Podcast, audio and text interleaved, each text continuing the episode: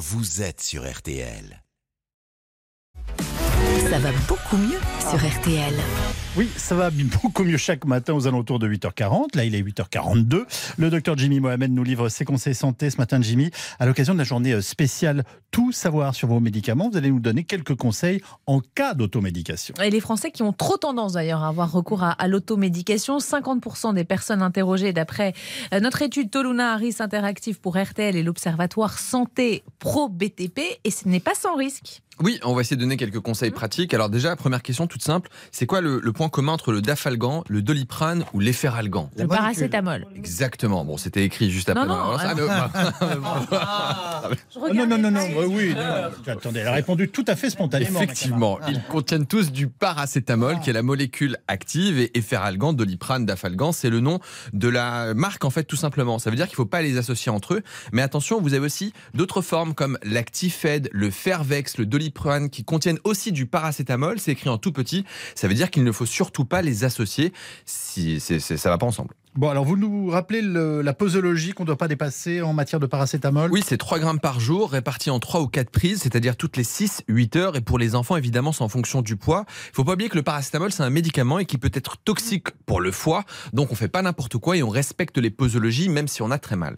Bon, autre euh, question, non? Oui, effectivement, c'est à moi de le dire. Mais Le c'est pas point, grave, ah bah, vous voyez, vous faites le malin, genre je lis ma feuille, je lis ma feuille. Ah, point commun entre ibuprofène, Advil, Nurofen et aspirine. bah, pareil, non ça doit- Pareil, exactement. Ce sont des anti-inflammatoires. Alors, il ne faut pas associer les anti-inflammatoires entre eux parce qu'ils appartiennent à la même famille. En cas de migraine, de douleur de règles ou de lumbago, vous pouvez les utiliser. En revanche, attention, ces anti-inflammatoires sont contre-indiqués en cas d'infection bactérienne. Ça veut dire quoi? Oui. Si jamais vous avez une angine bactérienne, une dent cariée qui vous fait mal, si vous prenez des anti-inflammatoires, ça va entraîner une surinfection.